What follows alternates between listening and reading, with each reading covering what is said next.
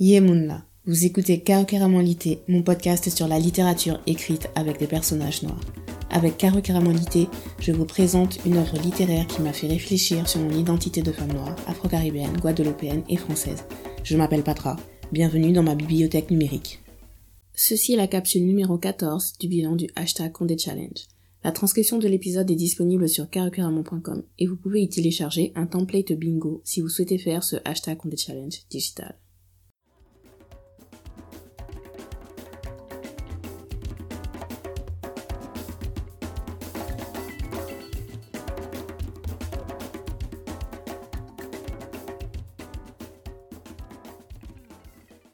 Histoire de la femme cannibale.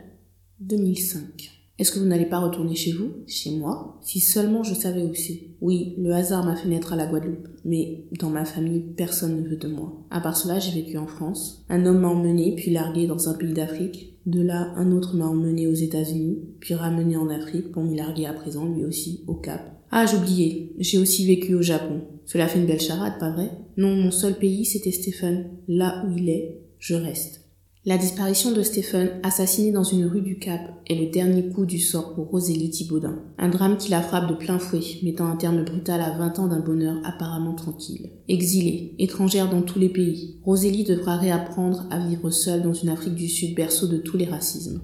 À l'âge où je suis, Histoire de la femme cannibale, c'est le roman de Marie Scondé qui me parle le plus, alors que c'est celui au titre le plus inquiétant. Quand tu entends parler de cannibale, en plus par rapport à une femme, honnêtement, c'est la lecture que je redoutais. Donc je vous le dis, lisez sans crainte, c'est surtout l'histoire d'une artiste qui oublie pourquoi elle crée et retrouve sa passion en même temps qu'elle reprend son destin en main. Je crois que je l'ai déjà dit dans une capsule précédente, mais les personnages féminins de Marie Scondé sont généralement brillants, mais vivent dans un tourment permanent, donc ces personnages ne se valorisent pas. Et c'est le cas de Rosélie. Marie Scondé nous prend par la main et nous montre comment Rosélie s'est retrouvée là. Comment elle prend conscience et ensuite tout le chemin qu'elle parcourt pour retrouver qui elle est et deviner quelle est l'une des raisons pour lesquelles elle a autant végété. Son compagnon, bien sûr. Donc c'est Stéphane. C'est un couple mixte femme noire, homme blanc. Marie Scondé écrit quelques scènes montrant la dynamique toxique qui peut exister dans un couple femme noire homme blanc. Et comme avec Célanir, on a un personnage féminin qui établit une connexion avec l'Afrique et n'est pas dans le rejet. Je, voudrais dire plus de choses, hein, mais ce serait vraiment trop spoiler, donc je vais pas dire plus. Ce que je retiens, c'est qu'avec Rosélie, on a de nouveau un personnage qui fait le choix de rester éloigné de la Guadeloupe et trouve malgré tout sa place dans un autre pays. Le titre hashtag Stream Caribbean est For Love de Tania Saval. Je l'ai choisi parce que ce titre exprime bien ce à quoi une femme du XXIe siècle veut aspirer, à mon humble avis, de la douceur, de la tendresse. Et pas uniquement de la part des autres, mais qu'elle soit capable d'avoir cet amour pour elle-même.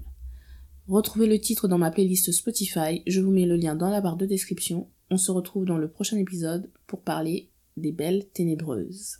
Merci d'avoir écouté cet épisode. Pour soutenir le podcast, vous pouvez lui donner 5 étoiles sur la plateforme de streaming où vous l'écoutez. Pour suivre l'actualité de Caro abonnez-vous à la newsletter et vous pouvez me suivre sur Instagram et Twitter, carocaramon. Pour plus de chroniques littéraires, cinéma et musique, vous pouvez visiter carocaramon.com. Tous les liens sont dans la barre de description. Rendez-vous à la prochaine page numérique de Caro Lité. On se voit à Dindon de Soleil, Red.